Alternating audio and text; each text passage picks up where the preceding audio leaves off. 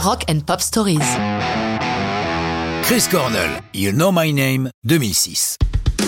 Alors que Daniel Craig vient de raccrocher son smoking de James Bond, pourquoi ne pas nous intéresser à un classique de la saga 007, l'une des chansons thème du film, celle de Casino Royale, co-signée et chantée par un personnage charismatique de la planète rock, chanteur et guitariste de Soundgarden et Audioslave, le fascinant Chris Cornell. Alors que majoritairement les chansons de la saga ont été interprétées par des femmes, comment notre rocker de Seattle issu de la vague grunge se retrouve-t-il à chanter l'agent secret britannique Pour une raison simple.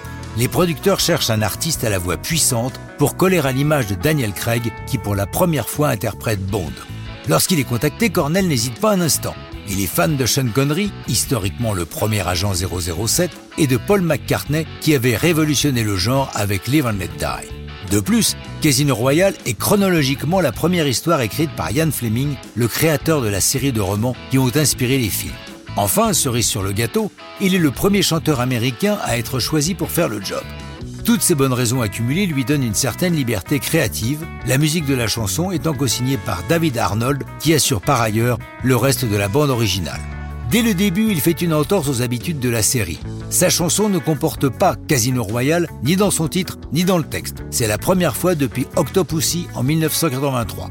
Dans une interview du 26 mars 2009 au quotidien britannique The Sun, il explique Écrire la chanson fut assez facile et intéressant, car c'est le seul livre où Ian Fleming présente un héros vulnérable. Il n'est pas encore cet espion invincible. Par contre, le titre n'était vraiment pas facilement chantable. C'est plus facile d'écrire un texte comportant Live and Let Die ou Thunderbird. Curieusement, personne n'a écrit une chanson incluant Octopussy, mais je pense que c'était une erreur. C'était une opportunité qu'ils ont laissé passer. La chanson est publiée en téléchargement le 20 septembre 2006 et en CD single le 13 novembre suivant. Les critiques sont élogieuses et la chanson se classe 7 en Grande-Bretagne, remporte le Satellite Award et est nommée aux Grammy Awards. You Know My Name ne figure pas sur l'album de la bande originale du film, mais c'est de la volonté de Cornell. Par contre, elle est incluse sur son album suivant, Carry On, qui paraît le 5 juin 2007. Mais Chris Cornell n'est pas James Bond, et pour lui, mourir ne peut pas attendre.